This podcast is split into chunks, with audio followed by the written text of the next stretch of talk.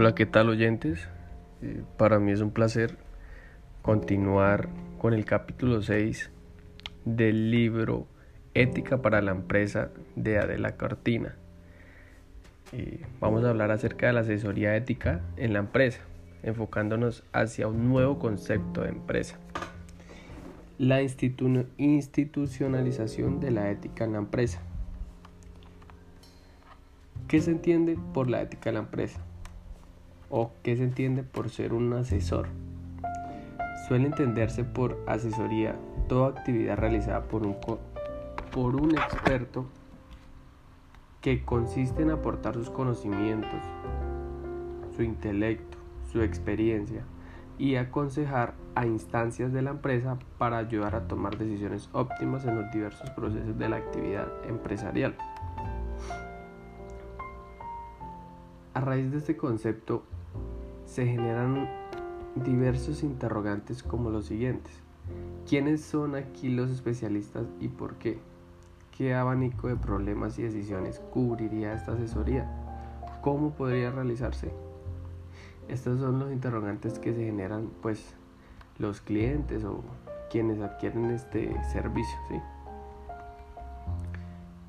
También eh, se resalta que en uno de los uno de los países más importantes como lo son Estados Unidos y también continente como en Europa. Y pues dentro de Europa que está España. Las voces a favor de una presencia de la invención ética en la empresa no han dejado de crecer. La asesoría ética ha tomado un papel decisivo en la sociedad empresarial norteamericana además de la europea. Rasgos básicos de la asesoría ética. Primero, la asesoría informativa y asesoría normativa. La reflexión ética lo que nos dice son cuáles son las razones por las que debemos actuar de una determinada forma y no de otra. Con lo cual tiene así por decirlo una influencia indirectamente normativa. O sea, así actuemos de forma moral, siempre hay algo como que nos nos lleva ahí a la vanguardia. Siempre hay algo que nos dice esto está bien, esto está mal. Algo ético. Está convencido de su validez, de su legitimidad, de su carácter justo. Esta decisión subjetiva es lo que solemos determinar libertad, que de una u otra forma se va perdiendo. La asesoría informativa se centra en la mediación del saber técnico en los medios y métodos de la realización de objetivos, reglas de producción, introducción de nuevos materiales, marketing, etc. Asesoría normativa sería hacia, la hacia el planteamiento de objetivos de fines, con referencia a las normas sociales y a los principios morales que rigen su validez. Esta por última parte del hecho de que el mundo empresarial como conjunto de relaciones humanas está sometida a criterios de justicia. Una buena decisión empresarial no debe tomarse atendiendo solo a leyes técnicas, sino también, también lo debe hacer con respecto al marco social y humano en el que se inscribe, desde el que las diferentes estrategias deben también ser evaluadas. Haciendo preguntas como cómo y el por qué son dos interrogantes que deben ir siempre juntas, porque pues son diferentes analíticamente. Eh, también se dice que una complementación crítica siempre abre el derecho válido. Características de la asesoría ética. Se trata en primer lugar de un principio procedimental. Esto es, no nos dice qué normas debemos seguir, sino cuál es la forma racional para poder saber qué reglas, valoraciones, recomendaciones son correctas. En segundo lugar, se trata de un principio ideal, o si queremos llamarlo así, meta institucional. Niveles de la asesoría ética. El primer nivel se refiere a la, a la necesaria aclaración del concepto básico de la racionalidad, con referencia a la existencia moral del acuerdo como criterio general. El segundo nivel entra ya en el terreno específico de la empresa. Se trata de una plasmación de las ideas anteriores en forma de normas recomendaciones, valores que definen el sentido y la finalidad de cada empresa. El tercer último consiste en aplicar estas normas que definen la empresa en el terreno particular y situacional de la toma de decisiones empresariales. La empresa como institución social. La empresa como institución social es capaz de tomar decisiones como conjunto de relaciones humanas con una finalidad determinada. Ya siempre tiene una dimensión moral. La cuestión es más bien saber cuál. No tiene un enfoque correctivo ni un enfoque funcional. Eh, la ética se concibe como un mero instrumento al servicio de la estrategia empresarial.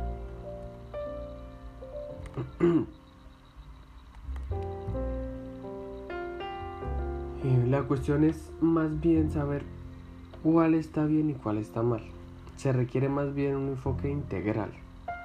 Responde más bien a la necesidad de legitimación o validez que requiere la empresa como institución social que es. Desde este marco normativo, el método de trabajo consiste en sacar a la luz las reglas que hacen posible la acción empresarial a través de un análisis de estos elementos fundamentales.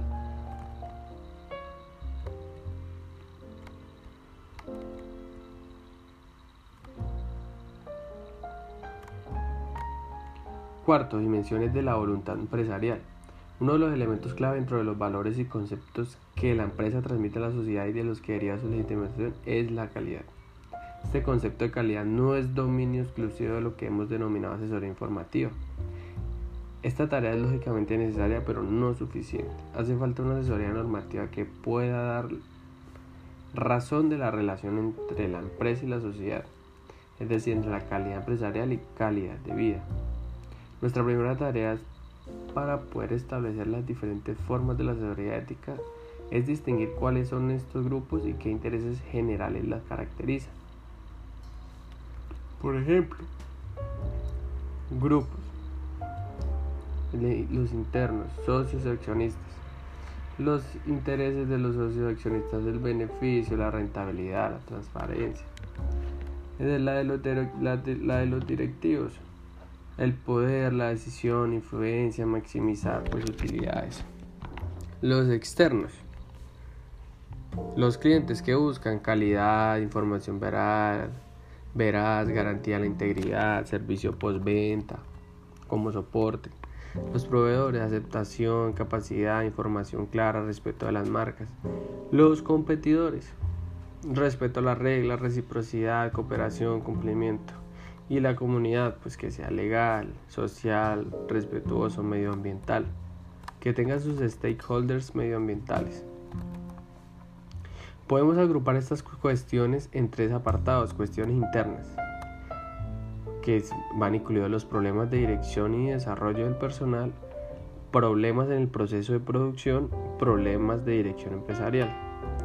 La segunda parte, la actuación en el mercado, se refieren a las cuestiones que se derivan de la competencia en una economía libre.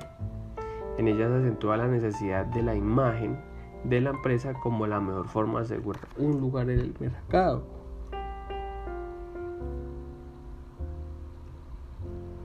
Relación de la empresa con sus proveedores, relación de la empresa con sus clientes, relación de la empresa con la competencia. Tercero, exigencias de la sociedad, la aceptación del producto, los métodos de producción, la posición ante el orden económico.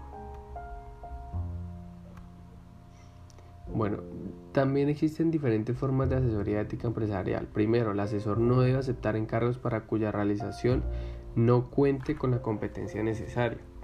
Debe considerar con objetividad e imparcialidad los hechos que el cliente le presenta. Debe tener en cuenta siempre las necesidades y posibilidades de su cliente. Toda información del cliente debe ser tratada conforme a los principios de confidencialidad y fidelidad. Debe evitar favorecer a un cliente frente a otro, así como aprovechar la información del beneficio propio.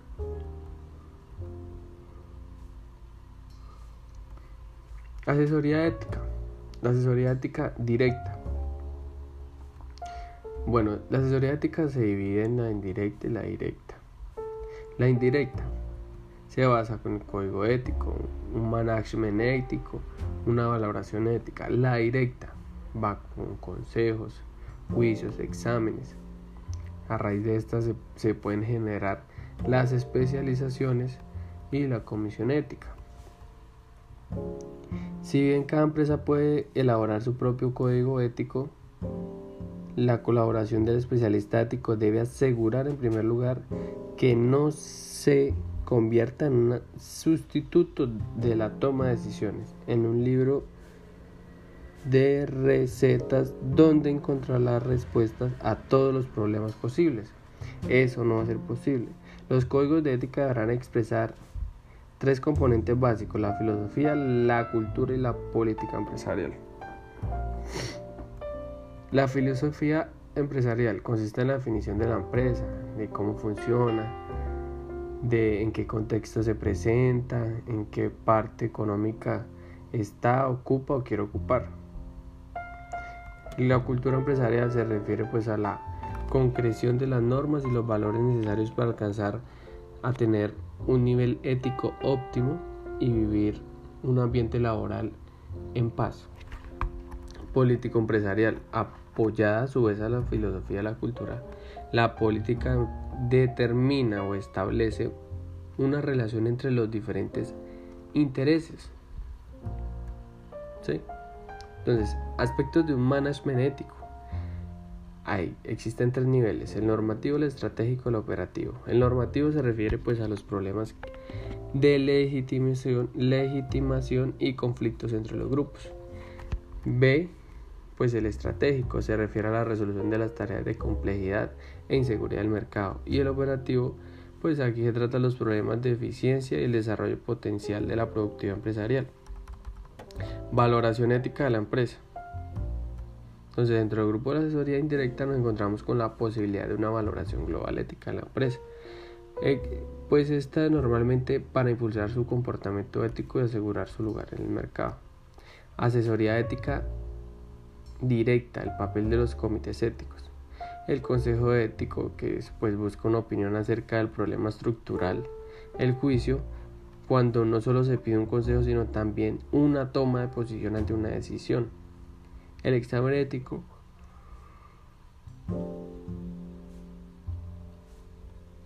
Aquí se destacan los puntos fuertes y débiles de una acción empresarial, sus deficiencias y los conflictos éticos correspondientes. Bueno, también cabe resaltar que pues especialista o asesor ético no es solo la persona que estudia o se capacita con nueve o diez semestres de una carrera psicológica, sino también aquella que tiene su moral, tiene suficiente moral para enseñar o predicar. También cabe resaltar que estas personas son fundamentales. Siempre ocupan un lugar importante en la sociedad. Siempre se requiere, siempre se demanda. Listo. Muchas gracias.